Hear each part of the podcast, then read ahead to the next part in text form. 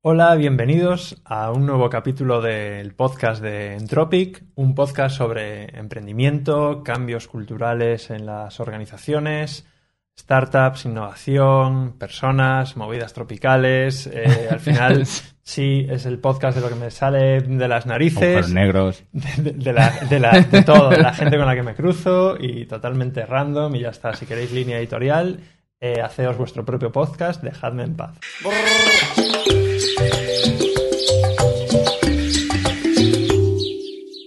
Hoy eh, tenemos la continuación de la conversación con Arturo Larraínzar, que ha sido hasta hace poco director de estrategia de A3 Media y ha dado el salto a emprender. Hemos hecho un primer vídeo que si no lo habéis visto es muy interesante, de hecho va a ser más interesante que este seguro, porque este ya Sí, es este es tu proyecto. Sí, efectivamente. Eh, sobre cómo es ese, ese salto ¿no? de trabajar en una empresa a eh, emprender. Y este es el vídeo sobre eh, la entrevista sobre el proyecto, sobre cuál es tu proyecto. Pues cuéntanos, Arturo, cuál es tu startup y eh, qué hace. Pero antes, se me ha ido la pinza, antes de nada, el patrocinio. Eh, claro. Tenemos el- el- la promoción, ¿no? Que- Porque que- si eres empresa, te interesa. si eres eso te interesa. Este podcast está patrocinado por Fuel, que es una- un proyecto que yo he cofundado y es una solución de gestión de gastos para empresas. Este episodio está patrocinado por Fuel, el único software de gestión de gastos y tarjeta corporativa que te ayuda a gastar menos. Muy bien, después de la promoción, ahora sí, que nos Eso es. olvidábamos y esto, joder, tiene que ser No, no. sostenible. El que paga la fiesta, paga la fiesta. es que venimos, Eso es realmente no paga, pero como es mío, por lo menos, Bueno. pues oye... mm, Has decidido que es esa, la parte Hacemos- de ti que paga esta fiesta. Claro, exactamente. Esto me lo justifico a, yo, a mí mismo Efectivamente. eh, para, para invertir eh, tiempo y dinero en, en esto. Y aprovecho hablando de invertir dinero, eh, gracias a Topes de Gama por dejarme el estudio, porque reduce, reduce ese coste. Así que un abrazo para ellos. Venga, al, al lío, que si no, monopolizo la conversación. Arturo, ¿cuál es tu nuevo proyecto? ¿En qué consiste? Y cuéntanos, pues, lo que quieras. Bueno, está bien. A ver, así como titular, la explicación fácil, ¿no? Es Brand Newverse. Brand New. Verse. Brand New Verse, a Brand New Universe to Discover, solemos poner ahí. Guau. Y, y básicamente lo que aspira es a ser un estudio de desarrollo de experiencias dentro de Roblox eh, para marcas, especialmente, eh, combinado con proyectos internos y una network de creadores de- dentro de la propia plataforma. Mm, Vale. Para alguien que nos esté viendo y no venga de medios, ¿qué analogía le explicamos para entender cómo funciona esto? Porque si a mí me cuesta explicar lo que hago, eh, a ti te tiene que costar todavía un poquito más. ¿no? Sí. Bueno, a mí, mm, hay, primero habría que explicar Roblox, eso me gusta a mí preguntarlo cuando me dicen, ¿a qué te dedicas? Digo, ¿conoces Roblox? Mm. Y además es- está guay, porque sé, si, sé qué tipo de persona hay detrás. Roblox es como Fortnite para niños. Eh, Roblox... en- Ah, me, me he olvidado otro disclaimer. Obviamente aquí hay una escaleta que ni estoy mirando. Disclaimer, soy inversor de este proyecto, ¿vale? Eh, Sí. Aún así, ya le he dicho a Arturo, le voy a dar toda la cera que pueda porque, vamos, no se va a librar. Y hay troleos como Roblox es. Fortnite para niños, ¿vale? Eso es. Esa iba con malas. Roblox es una de, es una de las, es bastante parecido a Fortnite, con unas particularidades que lo hacen único a mi, a mi humilde saber y entender. que es una cláusula muy de, eh, de contrato. a mi leal saber y entender. Que, mm, entonces, ¿qué es Roblox? ¿no? Eso me- lo primero que me, cuando alguien me dice, ¿a qué te dedicas? Le digo, ¿tú, tú conoces Roblox? Y, y lo que te voy a decir que es, lo primero es, si él, si la persona conoce Roblox o no, ya sé bastante de él. Te voy a decir por qué. Porque Roblox, si tienes vida alrededor de niños entre 7 y 12 años, lo conoces, cuanto más eh, relación tengas con ese sujeto, más lo padeces, diría yo. Y si no tienes una relación o no conoces a nadie entre 7 y 12 años, no has oído hablar en tu vida de Roblox, a no ser que sea ya anecdótico, algo casual que ha pasado por tu vida. Entonces, ¿qué es? Efectivamente es, un, es una plataforma de videojuegos. eh, la forma fácil sería, es una plataforma de videojuegos eh, en un target muy, muy concreto que es entre 7 y 12 años. En- O sea, en el fondo se parece más a Minecraft, ¿no? De alguna forma. o no. Claro, esa es la- Esta no era troleo, esta era es- verdad. ¿eh? Tiene mucho que ver con, con, con Minecraft y con Fortnite, en el sentido de que efectivamente, bueno, en verdad, Fortnite y Minecraft son un juego. Es decir, son un juego que permiten mucho la creatividad. Bueno, Fortnite es como una saga de un juego, ¿sabes? Que tiene como tres, como tres tiradas. Y claro, la última hay una que, que, que, es tipo sandbox y que permite la creatividad. Y Minecraft es un juego que te permite la creatividad a la hora de construir. En Roblox es una plataforma en la que tú puedes desarrollar, en teoría, cualquier juego. Y por lo tanto, eh, tiene 40 millones de juegos dentro de la plataforma. Tú tienes un personaje central que es tu personaje, tu, usu- tu usuario es transversal, lo puedes vestir, lo puedes, eh, lo puedes, puedes comprar cosas para el ítem, o sea, para él, para pasar esos juegos, o, para tu propio avatar.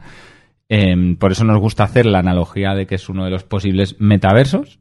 Eh, el Roblox, el concepto de metaverso me gusta acercarme y alejarme en función de cuál sea el interlocutor. ¿Qué, qué es el, qué es un metaverso? Cuéntanos. Oh, eso es- es- Me alegra que me hagas esa pregunta, ¿no? Está- No, esto es está bien. interesante. No, bueno, al final yo creo que lo del metaverso, que es una cosa que lleva desde hace tiempo, pero que ahora se ha puesto muy de moda, pues a raíz del, de, sobre todo del movimiento de... De que Mark Zuckerberg no sabía cómo hacer para eh, mover su crisis reputacional. Eso y ha es. dicho, uff, a ver, ¿qué es lo siguiente? Venga, Eso pase es. por aquí. Entonces es verdad que, que es, pues da igual lo que le llames, Web3 es una evolución propia de, y eso, la verdad es que como no soy un experto tal, voy a decir lo que me salga las narices, que es como lo entiendo yo.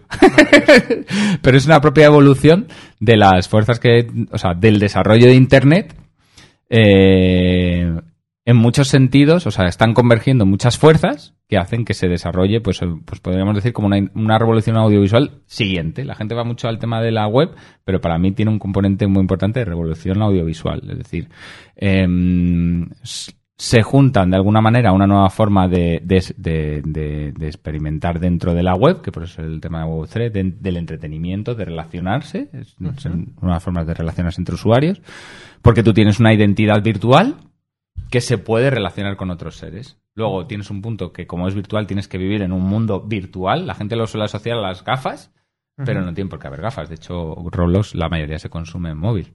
Pero es verdad que hay una especie de democratización de la generación de entornos virtuales que conlleva a que, a que este metaverso, como, como queramos llamarlo, se esté desarrollando. Porque donde hace 10 años, para tú generar cualquier cosa en 3D, pues tenías que ser un, estudio que invirtiese una pasta, eh, además los motores eran una mierda eh, y tal, pues, pues era muy complicado. Y entonces hacer cualquier cosa en 3D era tan caro que ahora eras eh, James Cameron o ibas a hacer Avatar o, no tenías esa capacidad. Entonces es verdad que ha habido una democratización de los motores de, de desarrollo 3D que está llevando que ahora mismo hay un montón de gente de la generación Z que no solo son jugadores, sino son desarrolladores.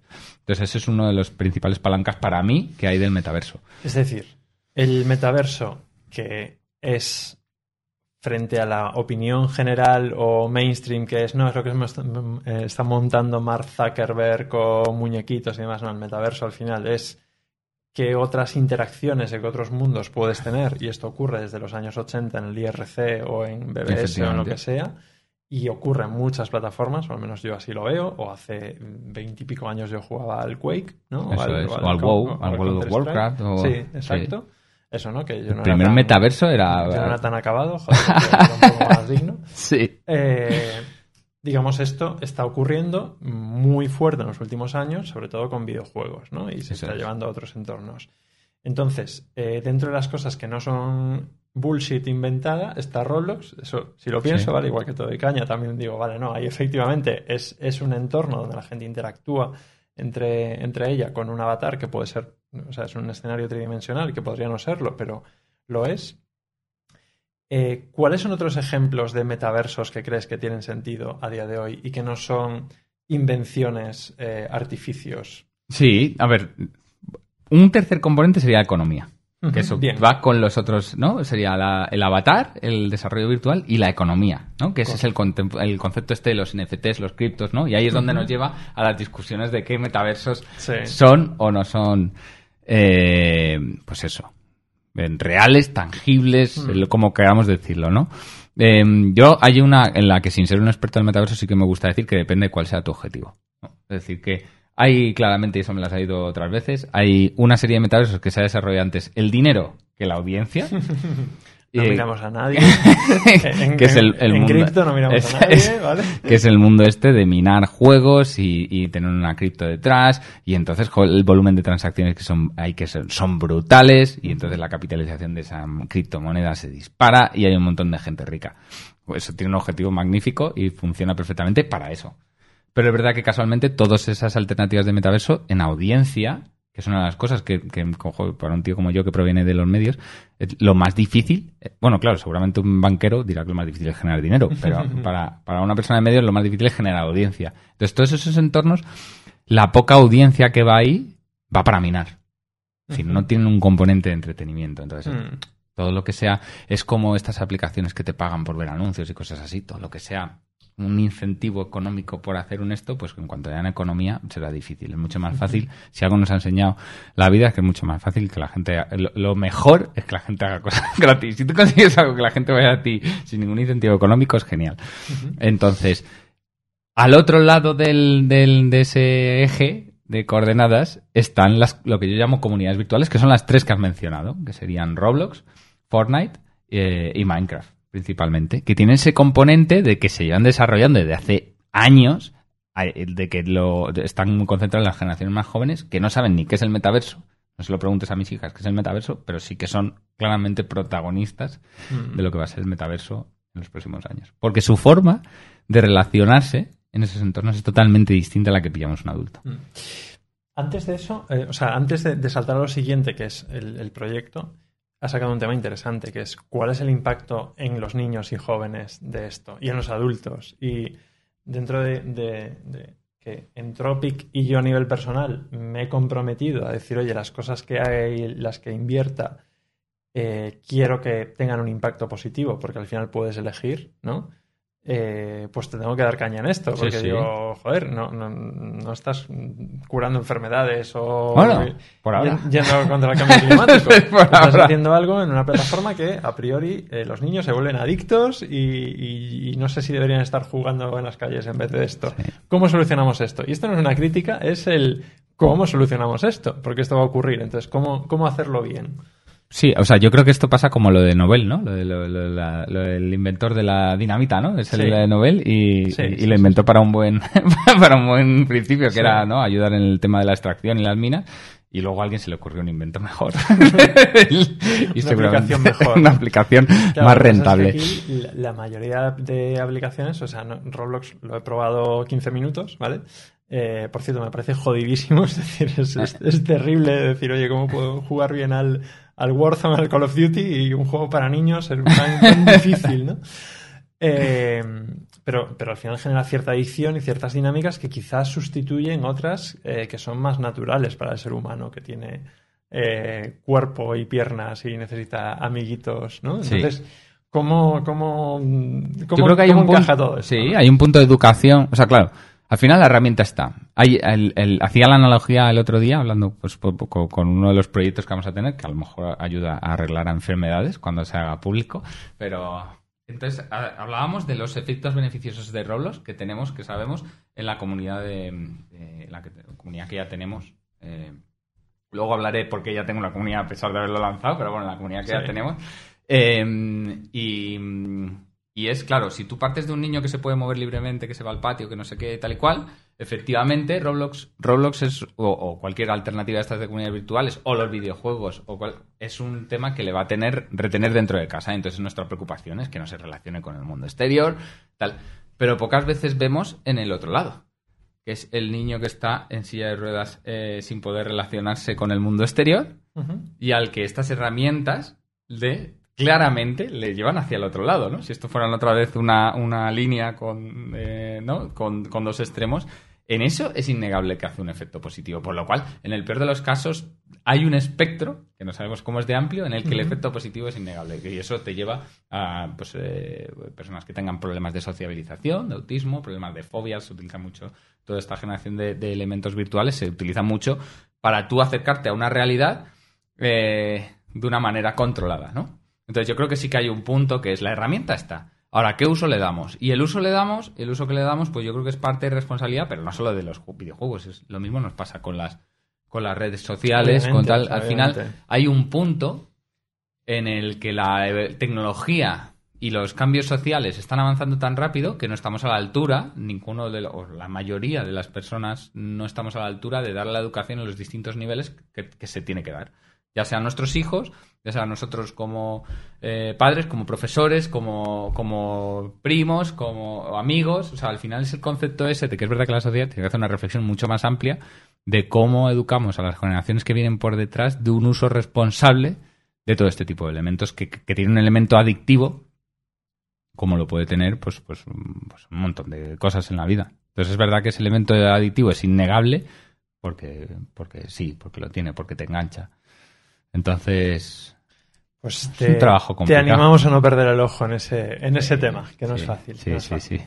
Vale, eh, entendemos Roblox, entendemos que es una plataforma que permite a creadores, eh, o sea, desarrolladores de videojuegos, en vez de tener el presupuesto de James Cameron, pues desarrolladores indie, ¿no? Y hay una, una analogía que tú has puesto alguna vez, que es, oye, igual que YouTube fue la plataforma que permitió a creadores de mm, bajo presupuesto o sin presupuesto, o sea, cualquiera realmente, generar contenido, eh, y esto fue un, digamos, un, un, reto para, o un- una competencia para las televisiones o para mm, series o para cualquier modelo tradicional, Roblox es lo mismo aplicado a videojuegos. Sí. Sí, a mí me gusta hacer esa analogía, que es la de dentro de las comunidades virtuales, que es donde está la audiencia. Roblox es al mundo del metaverso, de los videojuegos, como queramos llamarlo, lo que YouTube fue a la industria audiovisual.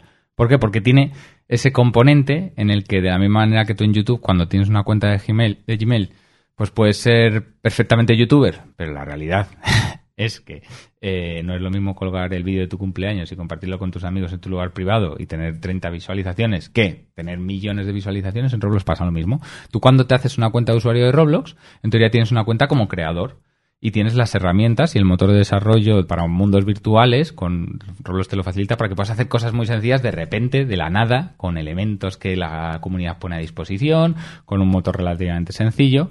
Entonces, colgar, tener tu place con lo que a ti te apetezca de cosas soñadas, lo puedes hacer en el minuto uno. Ahora, ser desarrollador profesional de eso ya es un poco más complicado. Entonces, en eso, la particularidad es que de los 200 millones de usuarios que tiene Roblox en el mundo, 1,7 millones actúan como creadores. Entonces, es una plataforma, es un ecosistema. Para mí es un ecosistema que tiene las reglas perfectas para desarrollarse por sí mismo y hacer algo, algo guay, que es que ese 2%, ese 1% alimente el entretenimiento de ese, de ese 100% como es la economía actual, básicamente. En la economía del entretenimiento actual. Sí, al final es, es- se cumple en cualquier red social, en cualquier patrón, ¿no? Un 1% crea, un, entre un 3 y un 10% participa o interactúa y un 90% son consumidores, Consumidores, pasivos, ¿no? eso es. Eh, Roblox lleva tiempo, ¿no? Iba a mirar aquí eh, cuándo se fundó. 2004 creo que es, ¿eh? 2004. Esto empezó como un motor de... Era un profesor de física. Por Eso, fíjate la analogía con Nobel. Profesor de física que, que quería enseñar física a sus, a sus alumnos. Y entonces hizo un motor de, pues eso, pues al final tú tienes conceptos como la gravedad, la densidad de los objetos. Cuando tú haces un place, cuando tú te pones a, a desarrollar tu mundo, tienes esos conceptos que son básicos de, de la plataforma. Entonces creo que la, la- la historia cuenta que a alguien se le ocurrió que con eso se podía hacer un juego. Y entonces juego, y luego a alguien se le ocurrió, dentro de lo que son los inversores de Roblox, que era más rentable el hacer juegos que el, que, la- Interesante. que el centrarte en la Y física. 200 millones de usuarios y tiene un, un- un valor de mercado de 19 billón, casi 20 Sí. billón. O sea, tampoco, y desde 2004, tampoco es algo, o sea, no lo conocemos, pero ahí está. Ahí está, ahí está. Y dentro de este, vale, en- entendido, es decir, es el, digamos, el, el YouTube de desarrolladores indie de videojuegos mm, más o menos infantiles, ¿no? O Ese es el target actual.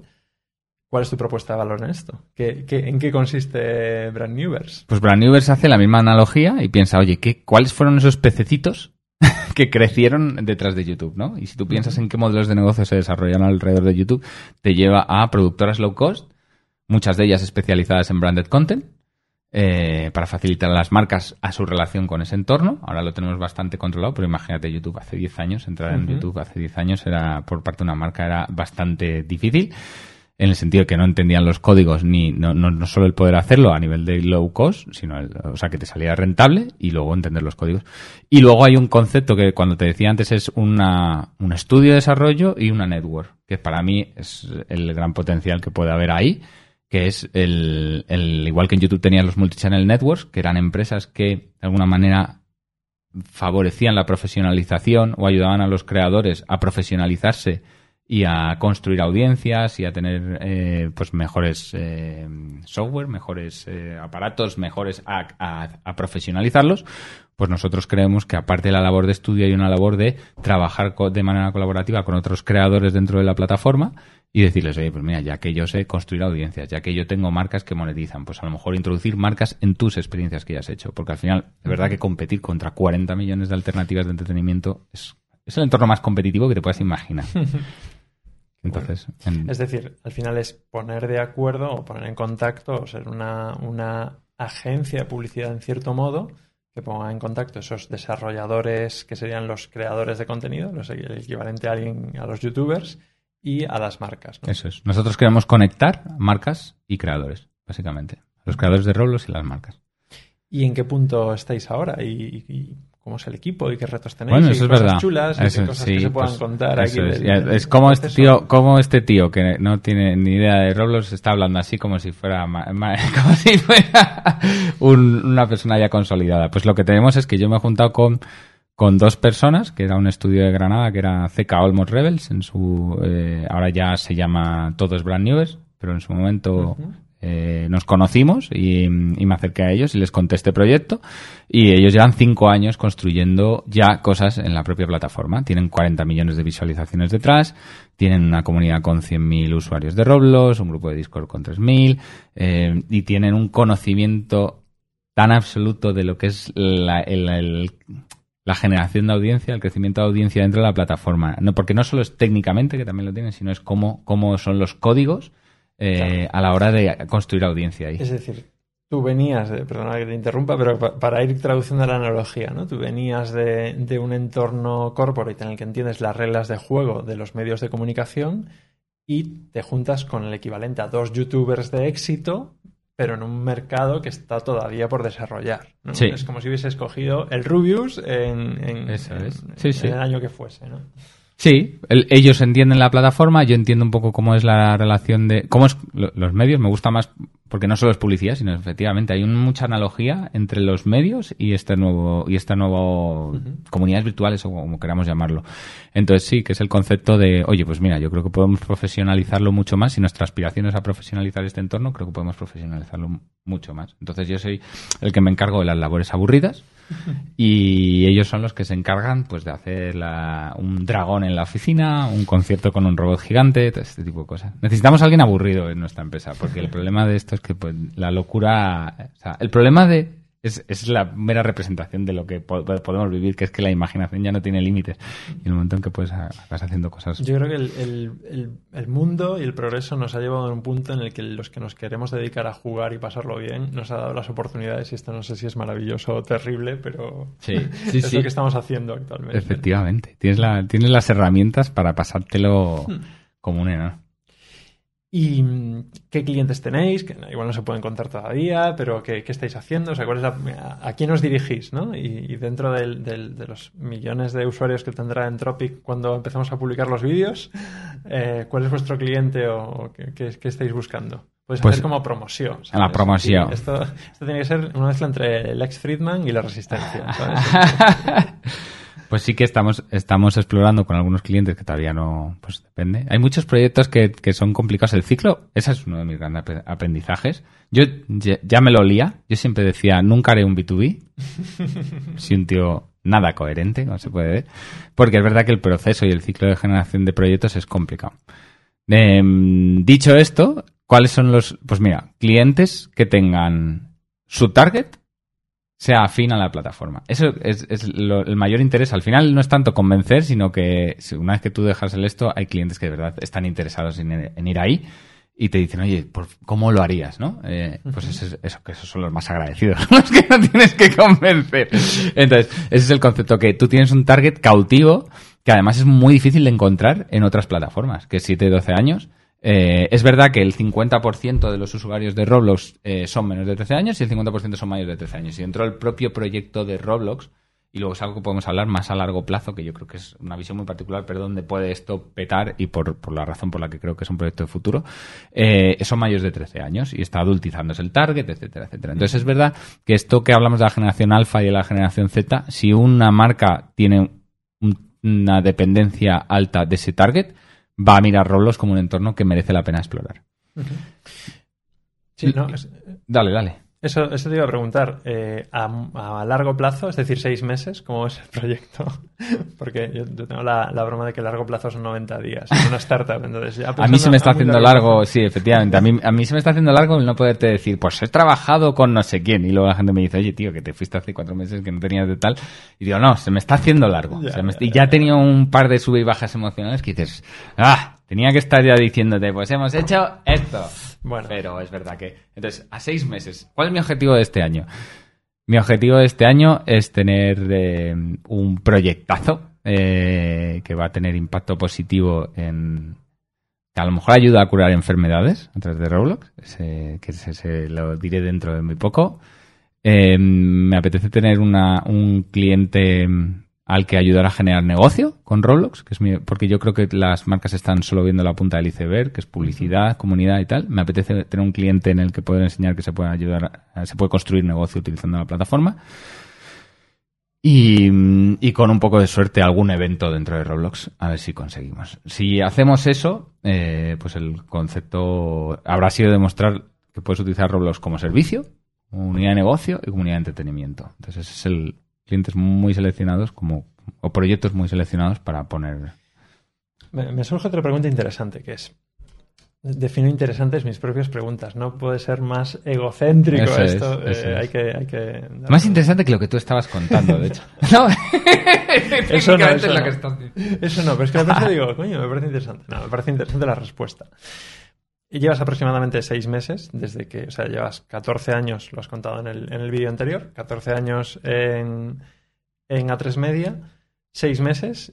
¿Cuántas veces has pivotado ya desde que has lanzado? ¿O cuántos cambios has tenido que hacer? ¿O, cómo, cómo, han sido estos seis meses de tu plan inicial al punto en el que estás ahora? ¿Qué, qué mm, cosas has ganado y perdido? ¿Qué cambios has tenido que hacer? Bueno, no sé, no te sabría decir cuántas, porque te tendría que poner ahora a pensar y depende, pivotar cambios todo el día, cambiando. Pues el primero era el que te decía, el que tú me, el, que, que tú eres parte culpable, que es el de, no, vamos a hacerlo todo perfecto, vamos a tal. Y no, y, fue empezar a salir al mercado y presentarlo y aprender de eso y eso pivotar todas las hipótesis que yo tenía eh, pensadas en mi cabeza. Muchas tenían sentido y otras muchas no.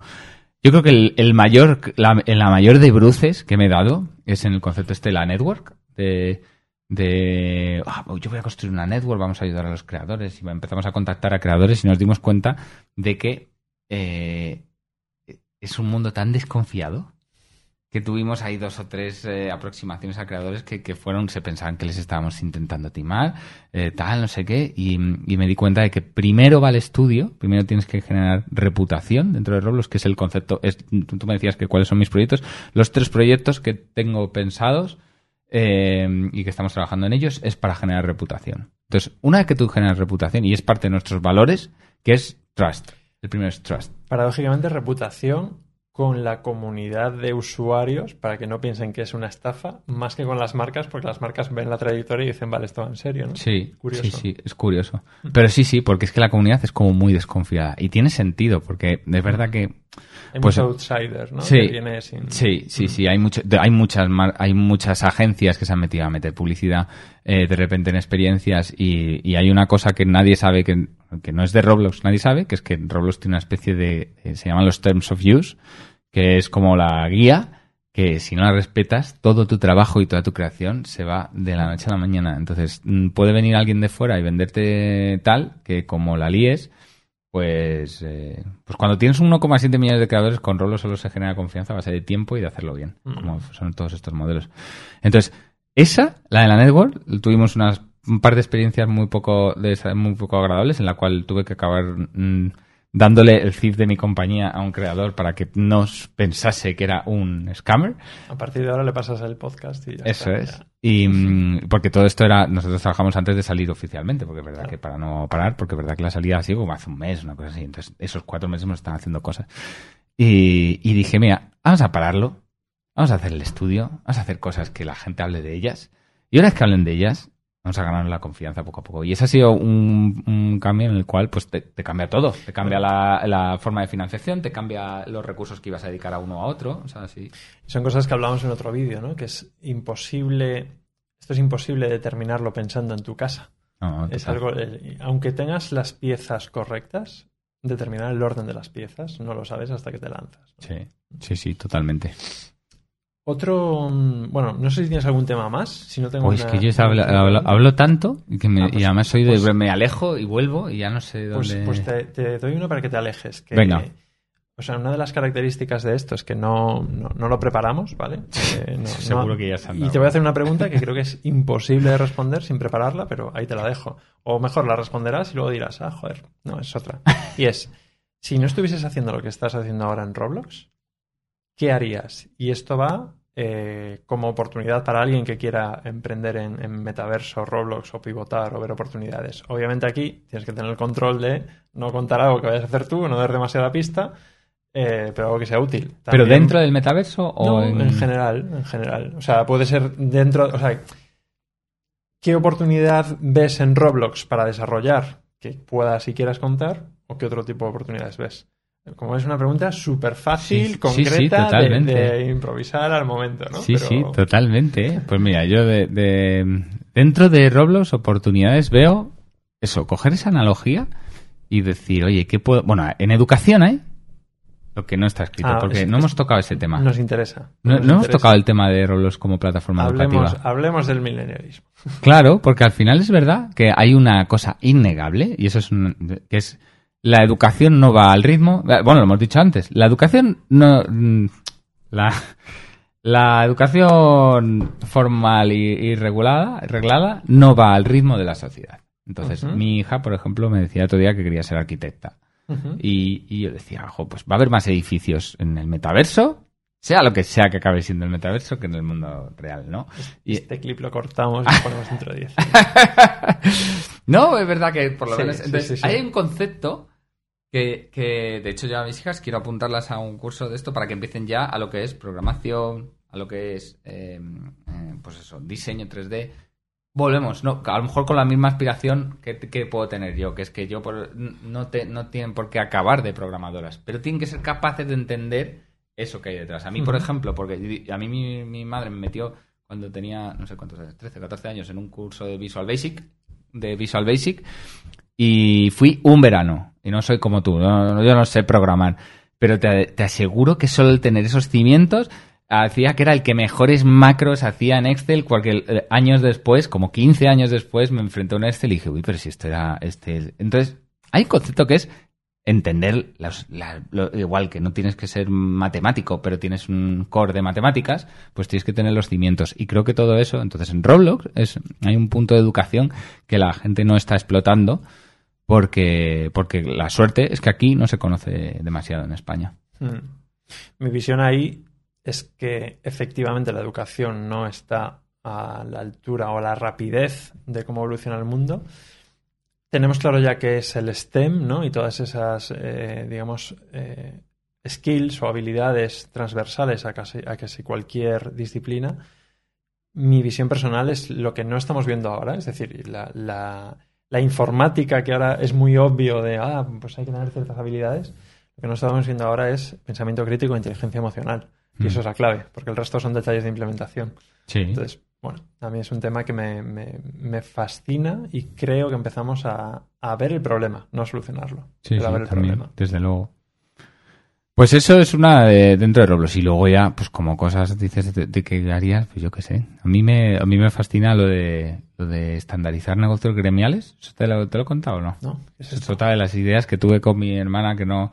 Que no que- negocios eh, sí, o sea, al final, el legalitas, ¿no? Que los abogados. Mm, era, vale. un, era un negocio de gremios, ¿no? De despachos y tal. Y al final hay un concepto que es, oye, pues voy a hacer, esto, voy a estandarizarlo, ¿no? Voy a, voy a aplicar los negocios del marketing de la publicidad intensiva, voy a hacer un back office bueno y tal. A mí eso me vuelve loco porque creo que todavía los hay. De hecho, yo- ¿Qué sector? Es, curioso que eh, este va a ser el único episodio donde a los abogados los cabré el invitado y no yo.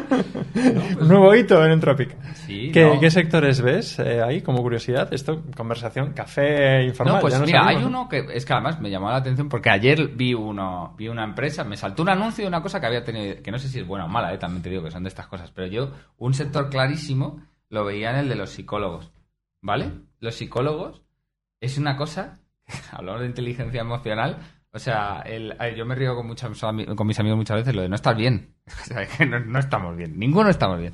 Y el, y el psicólogo es el fisio de la, del, del, del- del Hmm. cerebro, de la mentalidad, y cada vez mm, se necesitan más. Y sin embargo, es, verdad que tiene su propio código deontológico, ha hecho mi due diligence, tiene su propio código deontológico y tú no puedes hacer publicidad así como así, pero sí que tú facilitar de alguna manera un negocio en el que sea un- aplicar las reglas de negocio y de la escalabilidad y una marca transversal y un tal al concepto de o sea, no se tiene que estigmatizar tanto como, como puede ser el, ¿sabes? O sea, el psicólogo. de- Me, me acabas de joder. ¿Por? Porque ahora tengo que contar una cosa y nadie se va a creer que esto no estaba preparado.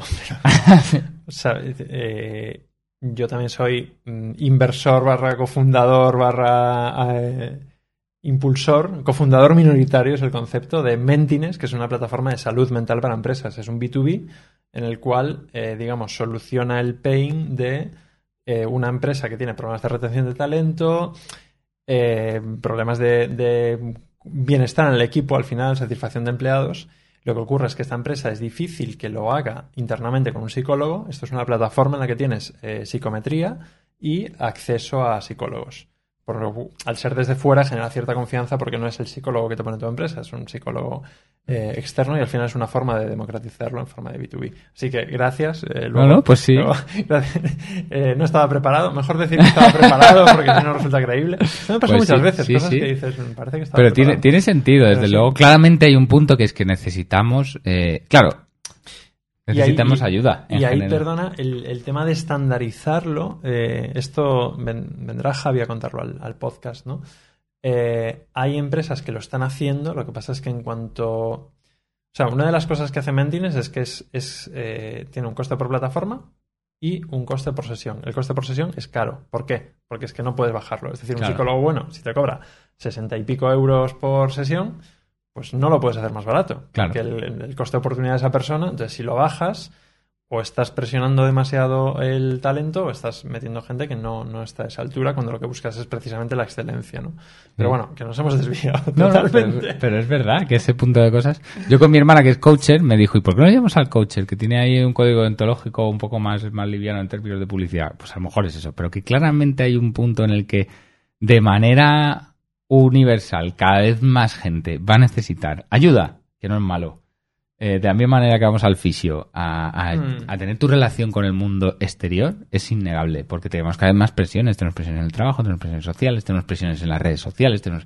Entonces nuestro cerebro tiene que adaptarse y ya que no lo haces en origen, porque, no tiene, porque tienes un problema educacional, pues tendrás que hacerlo, tendrás que hacerlo, actuar sobre ello a posteriori. ¿Y esto en Roblox? Esto ya para terminar, el, el último delirio, el último fuego disparado, el fuego artificial. ¿Y esto en Roblox? ¿Por qué no psicología dentro de Roblox? Obviamente por...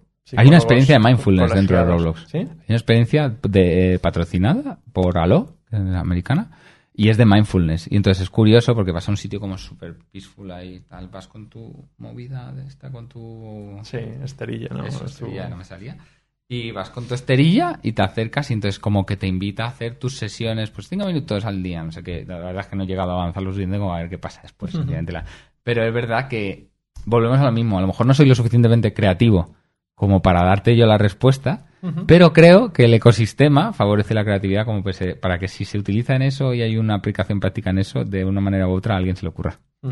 Hay una empresa en Y Combinator, eh, no, no la recuerdo de memoria, pero la pondremos en la descripción, que tú la ves y dices qué tontería, y es una empresa en Y Combinator, ¿no? Y es una especie de, de pantalla de relax. O sea, tú entras en la web, es como si fuese tu escritorio de relax. Entonces puedes poner vídeos de este tipo, puedes poner sonidos, puedes poner. ¿no? Y dices, eh, qué, qué tontería en teoría, pero cómo de grande es la necesidad para que dentro de las plataformas necesitemos incluir de forma artificial este tipo de cosas y además tiene, Sí, sí, sentido. Pues estaríamos, ¿no? Pues ya estaría. Sí. Ya ¿Cuánto te- llevamos aquí? Te, te puedes ir para casa, no sé. 10 horas de grabación, luego lo editaremos para que sean unos es. 30 o 40 minutos. Eso es. Sí, sí, Pero ya no sé. después de 10 horas No, es grabando. que puedo aburrir todo lo que quiera hablando de... que cuando quieras, ¿no? Lo, lo puedes hacer tú. Este podcast se construye sobre la marcha, se construye por piezas, se hace todo, todo artesanal. Pues nada. Bueno, un súper placer tenerte aquí.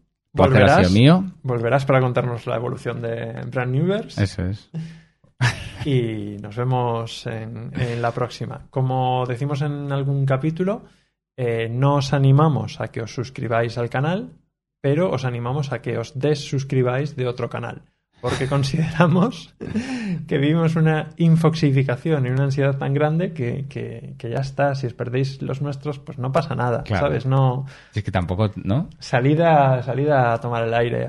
es que de verdad. Yo creo que lo más interesante ha sido lo de la de Y Combinator, la de la pantalla de Sí, todo sí, sí, podcast. sí. O sea, que tampoco... Total, no, no total. vais a perder mucho. No, que, que en serio, que busquéis en, en vuestra plataforma y digáis, de este me desuscribo. Eso y es. de mi parte. Está bien. Hasta la próxima. Chao.